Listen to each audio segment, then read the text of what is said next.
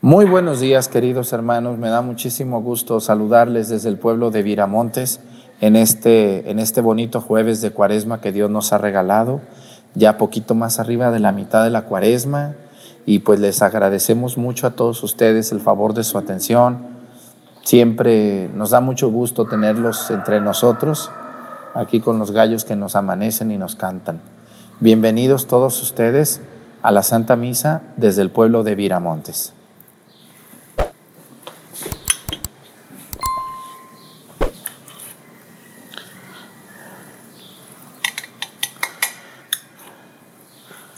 Reverencia a la cruz, avanzamos.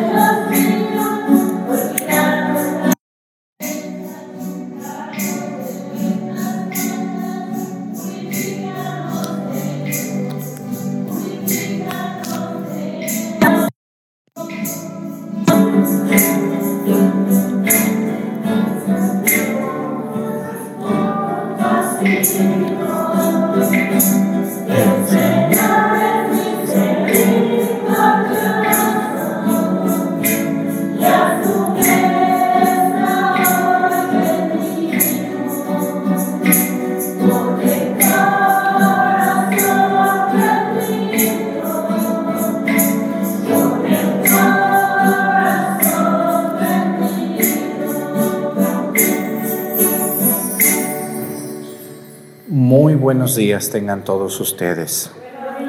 Bienvenidos a esta Santa Misa desde el pueblo de Viramontes, donde tengo el gusto de celebrar la misa hoy. Vamos a pedir por un estado muy pequeño, pero que nos ve mucha gente en ese estado. Vamos a pedir hoy por Colima, ese estado que era un estado muy tranquilo. Yo me acuerdo cuando era niño, Colima era un estado muy, muy tranquilo, de mucha calma y hoy, bueno, pues la delincuencia ha llegado y es, es muy feo escuchar todas las noticias de todo el país, no hay lugares ya seguros, pero vamos a pedir mucho por Colima, la gente de allí ha sufrido mucho. Pedimos por los colimenses que nos ven desde las ciudades principales de Colima, a ver, díganmelas. Colima capital, Manzanillo. ¿Nunca han ido a Manzanillo? Yo me llevaron alguna vez de chiquito a Manzanillo. Y cuando hacía viajes nacionales, porque les platico, mucha gente me dice, ay padre, ¿por qué no hace viajes a México? Ya nomás se va a Tierra Santa y lleva gente a España, lleva... Bueno, es que comenzamos haciendo viajes nacionales. Yo ponía mis lonitas ahí en la catedral de Chilpancingo y, y la gente me, que vámonos a Michoacán, que vámonos a Colima, que vámonos a Coahuila, que vámonos a Zacatecas, que 52 viajes nacionales hice. Y pues ahora ya no tengo tiempo para tanto viaje, pues, pero hacía para sacar dinerito para la obra y pues avanzamos. Ahora, eh, pues hacemos internacionales. Un saludo a Manzanillo, a Colima, otra ciudad que se acuerdan de, de Colima. Comala, que es un pueblo mágico hermosísimo también. Y luego está, creo que Tecomán y Villa de Álvarez, creo, y no me acuerdo. Vamos a pedir por todo el estado, que es chiquito. Vamos a pedir hoy por un país que aunque ustedes no nos crean, allá nos ven y nos han escrito. Hoy vamos a pedir por Nueva Zelanda, a un ladito de Australia.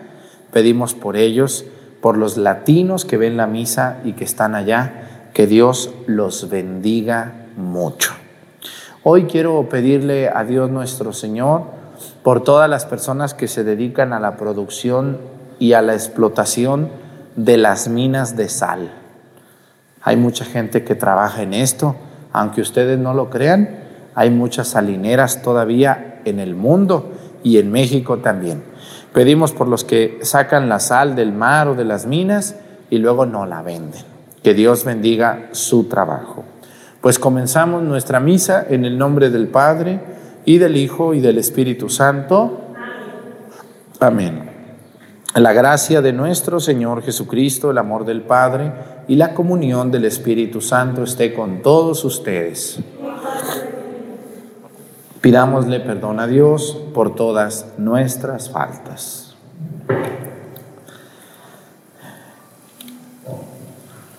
Yo confieso ante Dios Todopoderoso y ante ustedes, hermanos, que he pecado mucho de pensamiento, palabra, obra y omisión.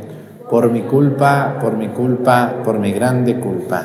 Por eso ruego a Santa María, siempre Virgen, a los ángeles, a los santos y a ustedes, hermanos, que intercedan por mí ante Dios nuestro Señor.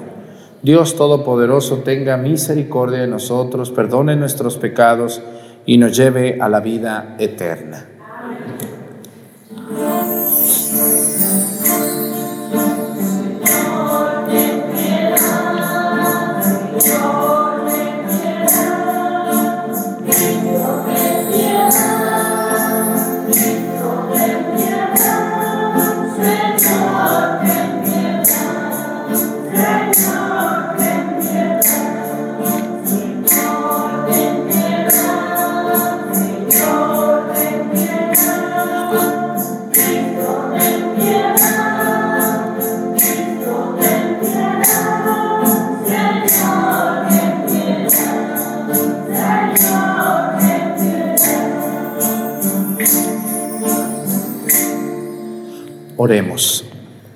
Imploramos, Señor, con, fervor tu misericordia para que hagas que convertidos por el arrepentimiento y ejercitados en las buenas obras, nosotros, tus siervos, perseveremos guardando fielmente tus mandamientos y lleguemos bien dispuestos a las fiestas pascuales. Por nuestro Señor Jesucristo, tu Hijo, que siendo Dios vive y reina en la unidad del Espíritu Santo y es Dios por los siglos de los siglos. Siéntense, por favor.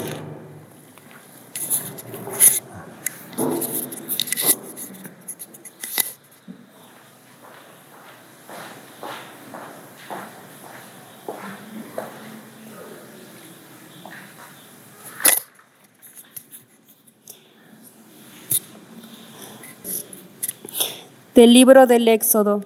En aquellos días dijo el Señor a Moisés, Anda, baja del monte, porque tu pueblo, el que sacaste de Egipto, se ha pervertido. No tardaron en desviarse del camino que yo les había señalado. Se han hecho un becerro de metal, se han postrado ante él y le han ofrecido sacrificios y les, les han dicho, Este es tu Dios Israel, es el que te sacó de Egipto. El Señor también le dijo a Moisés, veo que este es un pueblo de cabeza dura. Deja que mi ira se encienda contra ellos hasta consumirlos. De ti, en cambio, haré un gran pueblo. Moisés trató de aplacar al Señor su Dios, diciéndole, ¿por qué ha de encenderse tu ira, Señor, contra este pueblo que tú sacaste de Egipto? Con gran poder y vigorosa mano? ¿Vas a dejar que digan los egipcios, los sacó con malas intenciones para hacerlos morir en las montañas y borrarlos de la superficie de la tierra? Apaga el ardor de tu ira, renuncia al mal con que has amenazado a tu pueblo. Acuérdate de Abraham, de Isaac y de Jacob, siervos tuyos, a quienes juraste por ti mismo diciendo, multiplicaré tu descendencia como a las estrellas del cielo, y les daré en posesión perpetua toda la tierra que les he prometido. Y el Señor renunció al castigo con que había amenazado a su pueblo. Palabra de Dios.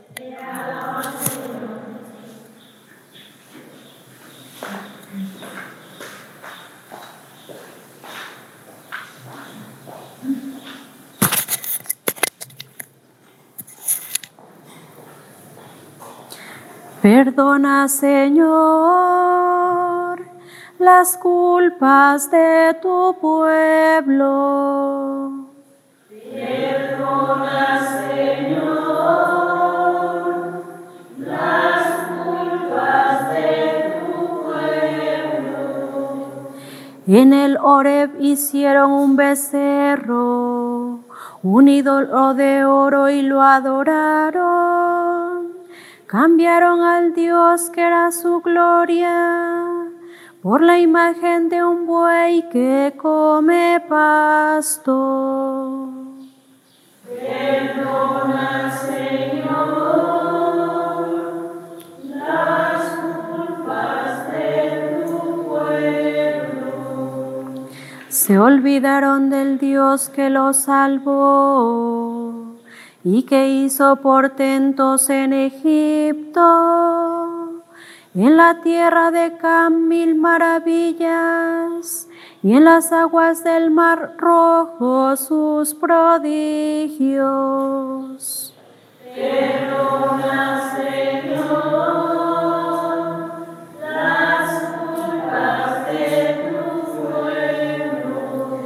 Por eso hablaba Dios de aniquilarlos, pero Moisés, que era su elegido, se interpuso a fin de que su cólera no fuera el Señor a destruirlos. Perdona, Señor las culpas de tu pueblo. Thank you.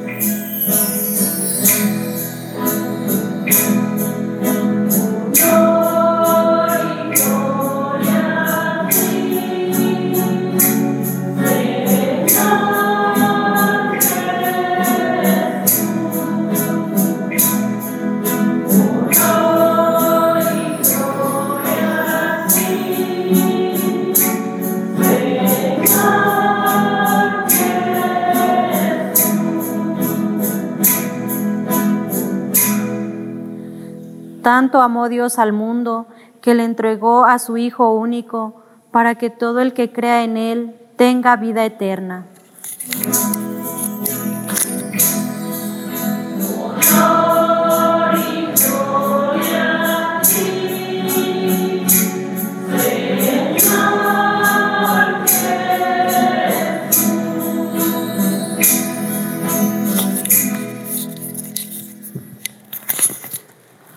El Señor esté con ustedes.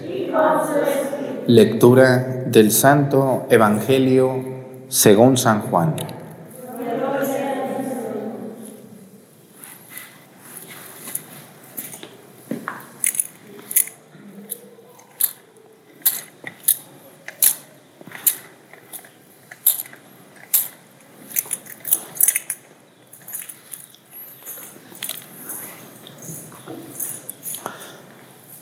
En aquel tiempo Jesús dijo a los judíos, si yo diera testimonio de mí, mi testimonio no tendría valor. Otro es el que da testimonio de mí. Y yo bien sé que ese testimonio que da de mí es válido. Ustedes enviaron mensajeros a Juan el Bautista y él dio testimonio de la verdad. No es que yo quiera apoyarme en el testimonio de un hombre si digo esto es para que ustedes se salven. Juan era la lámpara que ardía y brillaba, y ustedes quisieron alegrarse un instante con su luz. Pero yo tengo un testimonio mejor que el de Juan. Las obras que el Padre me ha concedido realizar y que son las que yo hago, dan testimonio de mí y me acreditan como enviado del Padre. El Padre que me envió ha dado testimonio de mí. Ustedes nunca han escuchado su voz ni han visto su rostro, y su palabra no habita en ustedes porque no le creen al que Él ha enviado. Ustedes estudian las escrituras pensando encontrar en ellas vida eterna. Pues bien, ellas son las que dan testimonio de mí, y ustedes no quieren venir a mí para tener vida. Yo no busco la gloria que viene de los hombres, es que los conozco y sé que el amor de Dios no está en ellos. Yo he venido en nombre de mi Padre y ustedes no me han recibido. Si otro viniera en nombre propio, a ese sí lo recibirían. ¿Cómo va a ser posible que crean ustedes que aspiran a recibir gloria los unos de los otros y no buscan la gloria que solo viene de Dios? No piensen que yo les voy a acusar ante el Padre. Ya hay alguien que los acusa. Moisés, en quien ustedes tienen su esperanza. Si creyeran en Moisés, me creerían a mí, porque él escribió acerca de mí. Pero si no dan fe a sus escritos, ¿cómo darán fe a mis palabras? Palabra del Señor. Siéntense, por favor.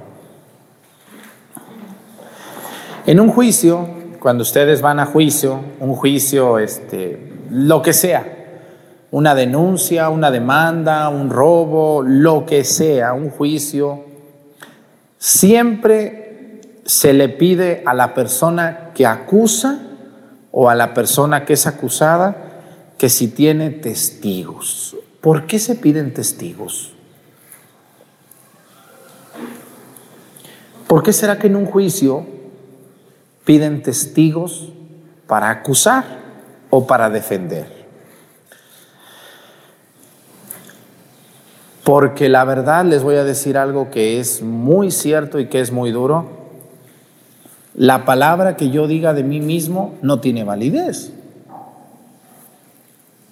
¿O sí tiene validez?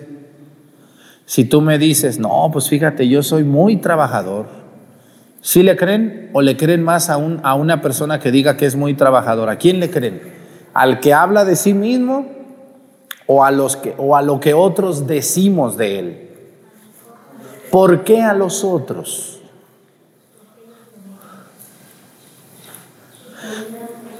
Porque es más verídico, no siempre, lo que alguien pueda decir de otro. Pero hay que tener mucho equilibrio en esto porque muchas veces nos podemos llevar muchas sorpresas. A mí me llegan muchos chismes de todas ustedes.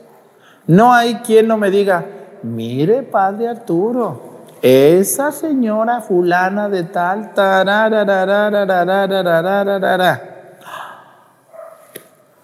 y luego viene otra a decirme de la misma, no, esa señora es muy buena. Mire, esa señora ¿A quién le hacen caso ustedes? Si una persona dice que es lo peor y otra persona dice que es lo mejor, ¿a quién le vamos a hacer caso? Está muy difícil eso. Bueno, yo siempre les voy a decir y les voy a pedir y les voy a invitar que siempre traten de conocer a las personas por sí mismos. Que se den la oportunidad de verificar si lo que dicen de esa persona es cierto. Porque muchas mentiras se inventan por envidia y muchas cosas falsas se dicen por quedar bien o por barberismo. Una de las cosas que yo he aprendido en mi vida es a casi no recomendar a nadie. No sé si alguna vez ustedes han recomendado a alguien y les han salido mal. Oye, esa muchacha que tú me recomendaste, vieras qué floja es, pero yo le hice caso porque tú me dijiste y no era cierto, me mentiste. Hoy Jesús habla de los testimonios.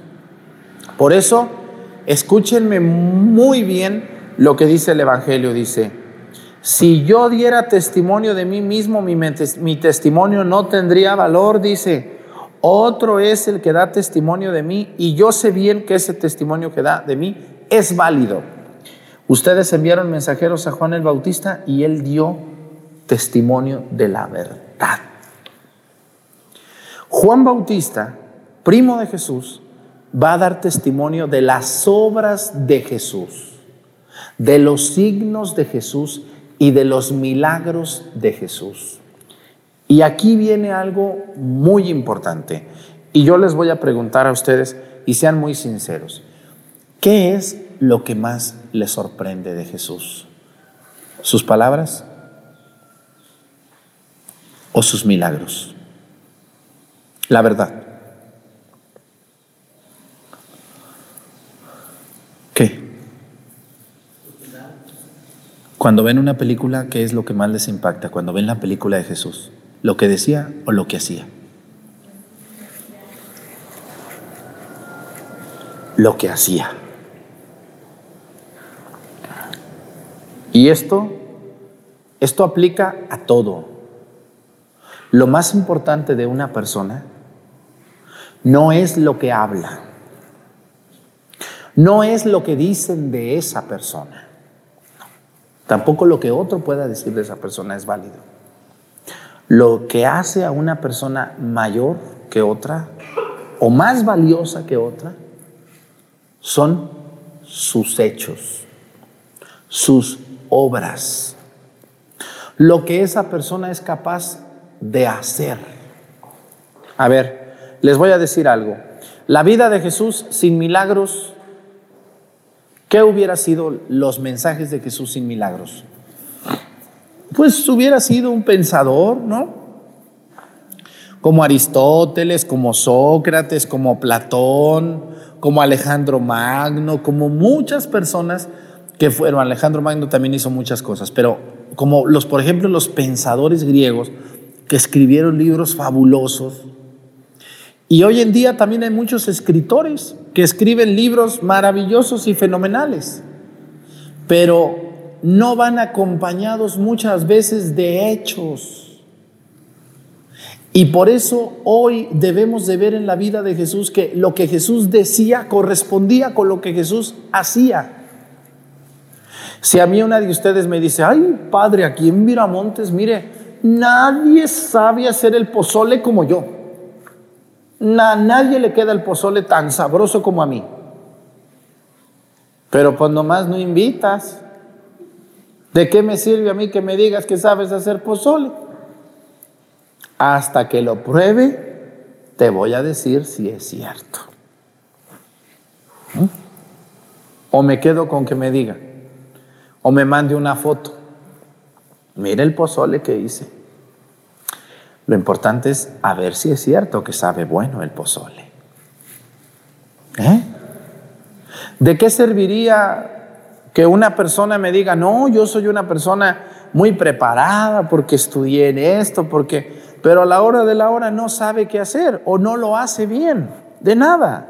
Así es con Jesús. Nuestro Señor Jesucristo, claro que tiene un mensaje maravilloso sobre el amor, sobre el discipulado, sobre, los bienaventurados, tiene un mensaje de paz, de la luz del mundo, tiene un mensaje fenomenal nuestro Señor Jesucristo, pero lo que hizo grande a Jesús fueron sus milagros, su vida, lo que Él hizo por los demás.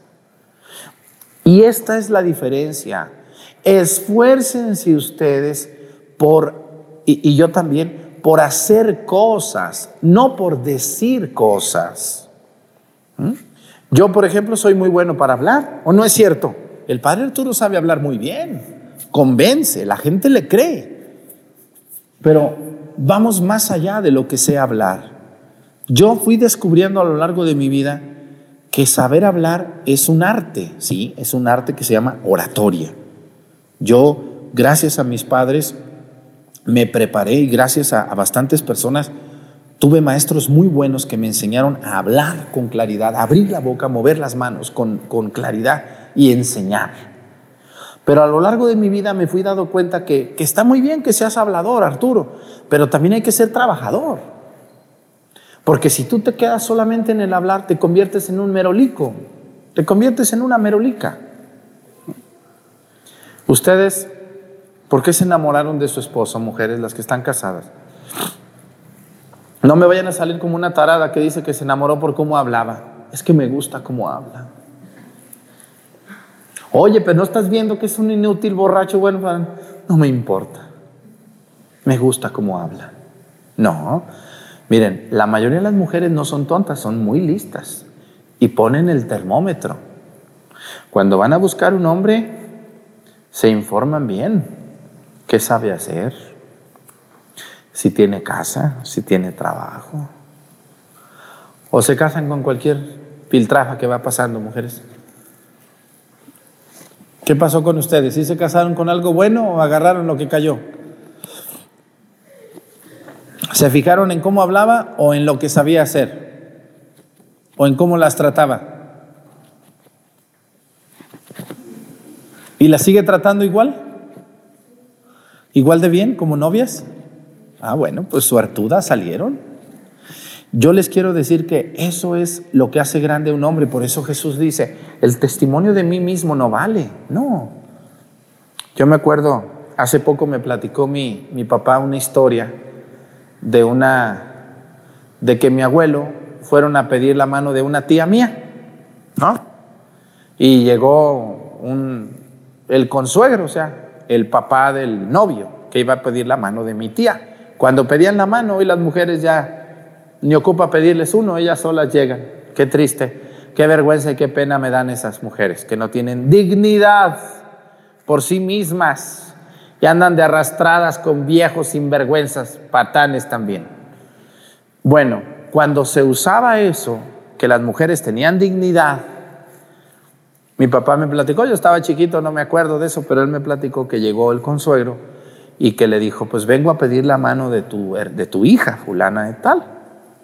Y le dijo, pues, ¿qué ofrece tu hijo? ¿Se acuerdan que se pedía un dote o, o algo? Tenía que dar algo, no nomás era, ah, sí, te la damos, ya llévatela. No. Y, y, se daba la respuesta en seis meses. No era así de, ah, sí, mañana tenemos la respuesta. No, eran tres meses o seis meses y otros seis para casarse, ¿no? Era, era algo muy, muy especial y muy bien pensado. Por eso los matrimonios de antes duraban más, porque había un año como de pensarlo, programarlo o, no hacerlo, ¿no? Entonces, hoy no, hoy no hay dignidad y por eso tenemos cada burrada que pasa, ¿no? Cada tontería tan ridícula que vemos. Y me, y me platicó mi papá que, que, mi abuelo le preguntó, le dijo, bueno, ¿qué ofrece tu hijo? No, pues mi hijo, mira, él es este, él tiene su casita, este, nosotros ya se la dimos, es un muchacho muy, muy amable, muy educado, muy limpio, muy bien. Dice, no, no, no, dice, no me digas cómo es, quiero saber qué sabe hacer. No, pues él es muy amoroso con su mamá. No, no, no, no, no. Dime qué sabe hacer. Sabe agarrar el pico y la pala, es carpintero, es herrero. ¿Qué sabe hacer ese muchacho? No, pues apenas está creciendo todavía. No, entonces no me gusta, no le doy la mano de mi hija, porque yo quiero un hombre pues que por lo menos sepa hacer algo. Así también. Hoy las mujeres ya no se fijan y los hombres menos, los hombres menos. Y si las mujeres andan perdidas, los hombres andan a kilómetros. Hoy lo único importante para casarse es si está guapo, cómo tiene la barba, si sabe bailar el perfume que usa, la ropa que trae. Así están las mujeres desafadas hoy. Y los hombres están peor. Si, si cómo tiene su cabello, cómo están sus ojos, cómo se viste, qué le gusta. Es todo lo que piden hoy ya. No se fijan en lo que una persona es capaz de hacer. Hacer no, no decir, no hablar. Eso no es, no es, ¿cómo les diré? Eso no es, ahí se me fue la luz.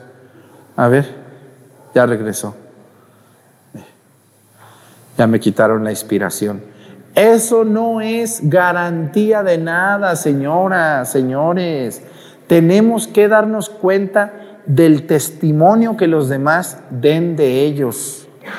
Y hay que echarle muchas ganas porque al final de la vida lo importante es lo que tú hagas, no lo que tú digas. El mundo está lleno de habladores y de envidiosos. A ustedes no las envidian por cómo hablan, sino por lo que hacen, ¿o no es verdad? Así que debemos de dar testimonio de los demás y debemos de aprender de lo que Jesús hoy nos dice. El testimonio verdadero es lo que dicen los demás de mí. Pero tener mucho cuidado. Miren, hoy hay mucha gente enferma de envidia y por la envidia son capaces de destruir a las personas. Yo cuando me hablan muy mal de alguien, no creo. Y cuando me hablan muy bien de alguien, tampoco creo.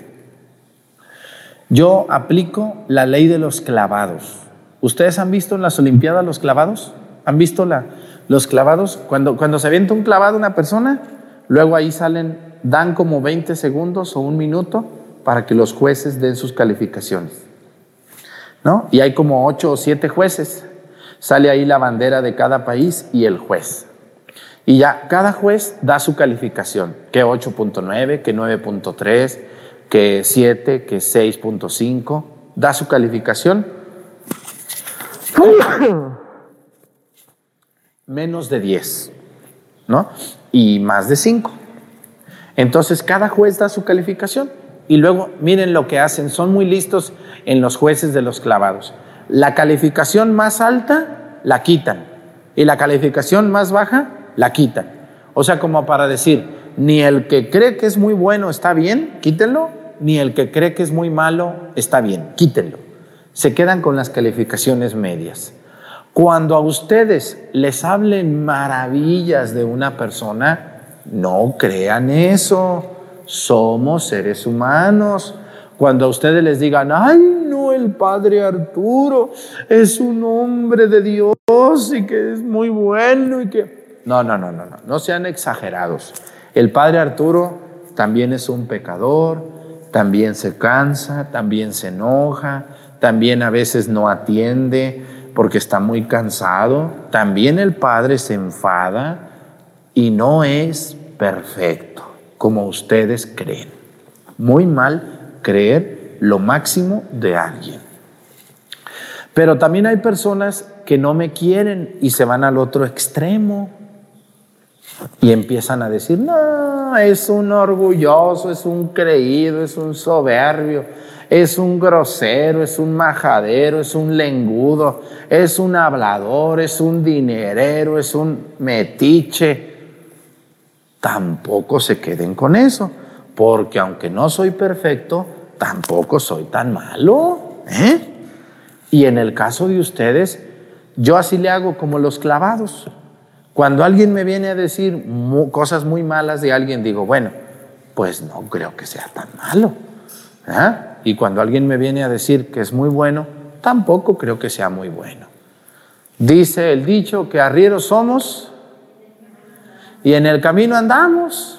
Así que hay otro dicho que dice que, que las piedras rodando se encuentran porque somos piedras de este mundo y ahí vamos a veces piedras buenas, a veces piedras medio raspadas, y ahí vamos. Yo les invito a que cuidemos mucho los testimonios que damos de alguien y equilibremos esto. Y que no nos dejemos llevar por las apariencias y por las impresiones de algún día. Yo, cuando veo a una señora muy enojada, digo, bueno, pues ese día y en ese rato alguien la hizo enojar y vino a rematar conmigo. Pero en la noche, cuando me duerma, se me olvida. Y mañana si la veo, a lo mejor ya se le pasó. ¿Mm?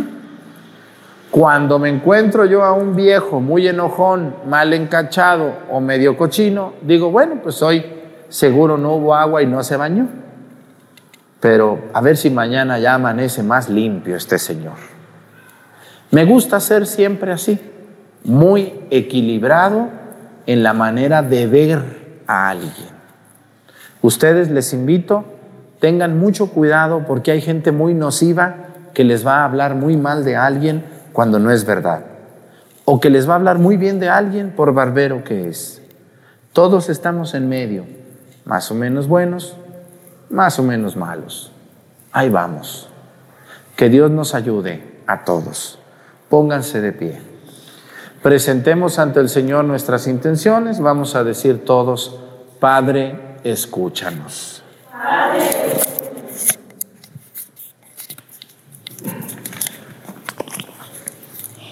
para que todos los fieles, por medio de, la de, las penitencias y prácticas cuaresmales, sean purificados de sus culpas y vean fortalecida su vida cristiana, roguemos al Señor.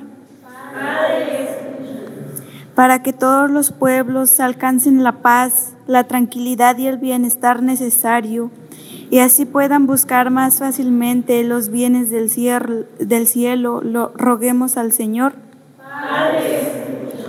Para que el Señor conceda su fuerza a los que se ven tentados o se sienten turbados, infunde el deseo de la conversión a los pecadores y otorgue el consuelo del cielo a los que están tristes o abatidos. Roguemos al Señor. Para que el Señor infunde en todos nosotros el deseo de una verdadera conversión, a fin de que nos preparemos a celebrar debidamente el sacramento de la penitencia. Roguemos al Señor.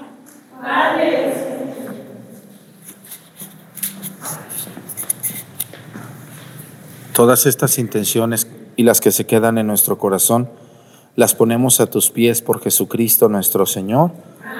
Siéntense, por favor.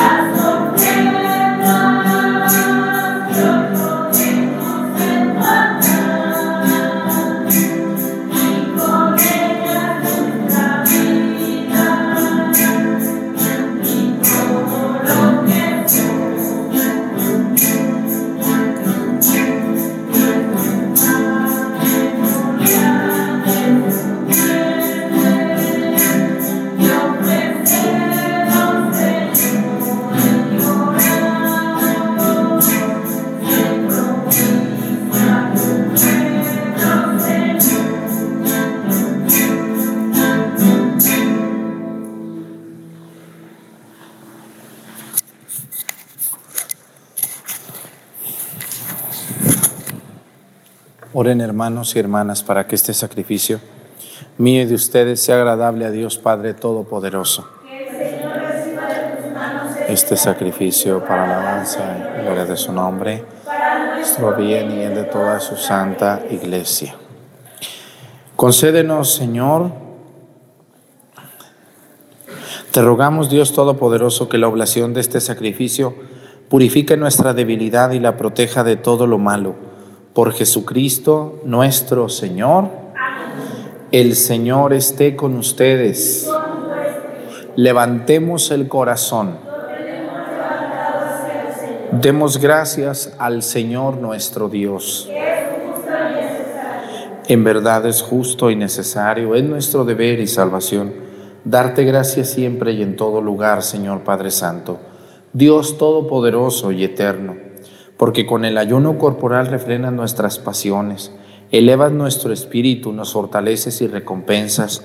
Por Cristo, Señor nuestro, por Él, celebran tu majestad los ángeles, te adoran las dominaciones, se estremecen las potestades, te celebran unidos en la alegría los cielos, las virtudes celestiales y los bienaventurados serafines. Permítenos asociarnos a sus voces, cantando humildemente tu alabanza.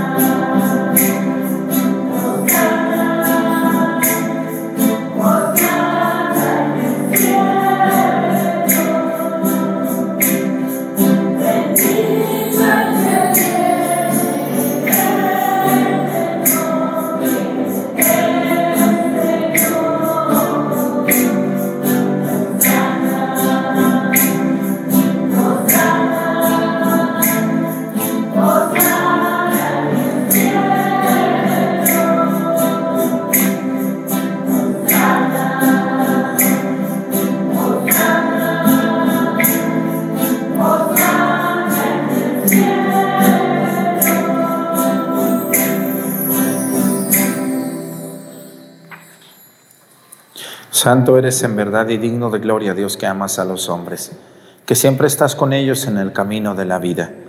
Bendito es en verdad tu Hijo que está presente en medio de nosotros, cuando somos congregados por su amor y como hizo en otro tiempo con sus discípulos, nos explica las escrituras y parte para nosotros el pan. Por eso te rogamos, Padre misericordioso, que envíes tu Espíritu Santo para que santifique estos dones del pan y del vino, de manera que se conviertan para nosotros en el cuerpo y la sangre de Jesucristo nuestro Señor, el cual, en la víspera de su pasión, en la noche de la última cena, tomó pan, te bendijo, lo partió y lo dio a sus discípulos, diciendo, tomen y coman todos de él, porque esto es mi cuerpo que será entregado por ustedes.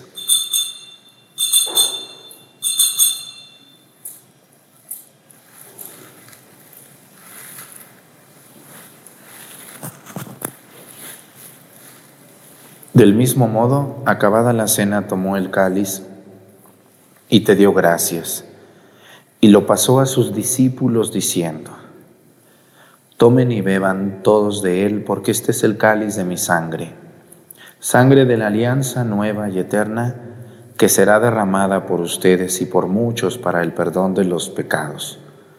Hagan esto en conmemoración mía.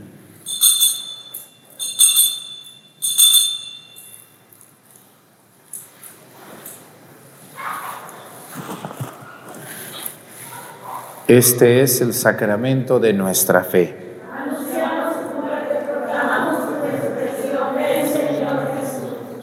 Por eso, Padre Santo, al celebrar el memorial de Cristo, tu Hijo, nuestro Salvador, al que condujiste por su pasión y muerte en cruz a la gloria de la resurrección y lo sentaste a tu derecha, anunciamos la obra de tu amor hasta que Él venga y te ofrecemos el pan de vida y el cáliz de bendición. Mira con bondad la ofrenda de tu iglesia en la que se hace presente el sacrificio pascual de Cristo que se nos ha confiado. Y concédenos por la fuerza del Espíritu de tu amor, ser contados ahora y por siempre entre el número de los miembros de tu Hijo, cuyo cuerpo y sangre comulgamos. Renueva, Señor, a tu iglesia con la luz del Evangelio, Consolida el vínculo de unidad entre los fieles y los pastores de tu pueblo con nuestro Papa Francisco y nuestro Obispo José de Jesús. Y todo el orden episcopal para que tu pueblo brille en este mundo dividido por las discordias como signo profético de unidad y de paz. Acuérdate de nuestros hermanos que se durmieron en la paz de Cristo y de todos los difuntos cuya fe solo tú conociste, admítelos a contemplar la luz de tu rostro y dales la plenitud de la vida en la resurrección. Y terminada nuestra peregrinación por este mundo, concédenos también llegar a la morada eterna donde viviremos siempre contigo y con Santa María, la Virgen Madre de Dios, con los apóstoles y los mártires y en comunión con todos los santos, te alabaremos y te glorificaremos por Jesucristo, Señor nuestro.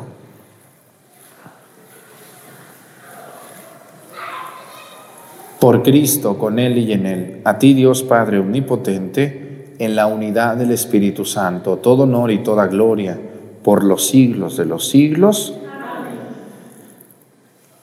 El amor de Dios ha sido derramado en nuestros corazones con el Espíritu Santo que se nos ha dado. Digamos con fe y esperanza, Padre nuestro, que estás en el cielo, santificado sea tu nombre venga a nosotros tu reino, hágase Señor tu voluntad en la tierra como en el cielo. Danos hoy nuestro pan de cada día, perdona nuestras ofensas como también nosotros perdonamos a los que nos ofenden. No nos dejes caer en la tentación y líbranos del mal. Líbranos de todos los males, Señor, y concédenos la paz en nuestros días para que ayudados por tu misericordia vivamos siempre libres de pecado y protegidos de toda perturbación, mientras esperamos la gloriosa venida de nuestro Salvador Jesucristo. Tuyo el poder y la gloria por siempre, Señor. Señor Jesucristo, que dijiste a tus apóstoles, la paz les dejo, mi paz les doy. No tengas en cuenta nuestros pecados, sino la fe de tu iglesia y conforme a tu palabra concédele la paz y la unidad. Tú que vives y reinas por los siglos de los siglos, que la paz del Señor esté con ustedes. Vamos a darnos con nuestra mano un saludo de paz. 50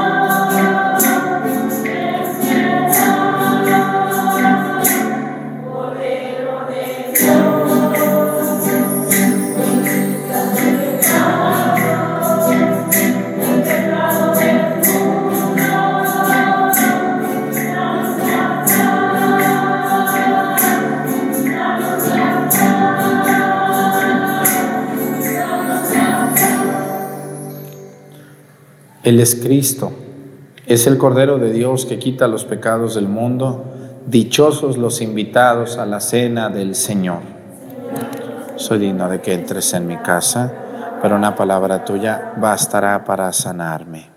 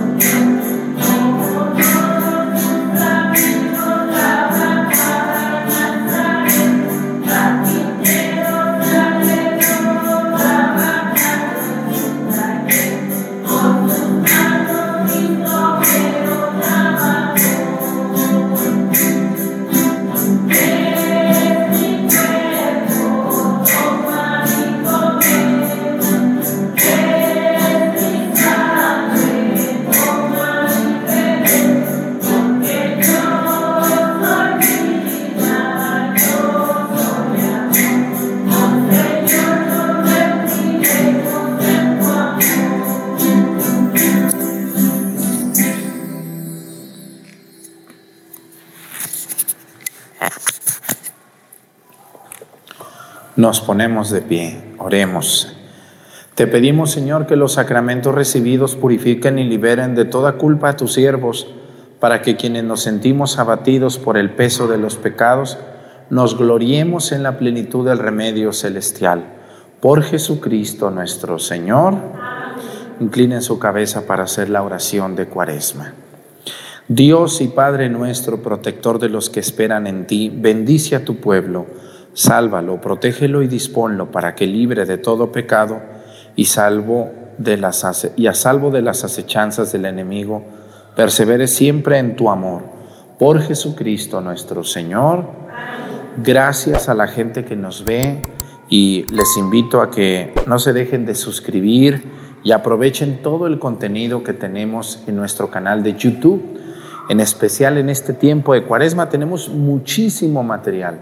Si ustedes van y buscan en mi canal, en el apartado de cafés católicos, en el apartado de programas especiales, de lecciones, de la fe sencilla de la gente, del curso bíblico, de programas especiales, de viajes, van a encontrar, escúchenme bien, más de 1900 videos.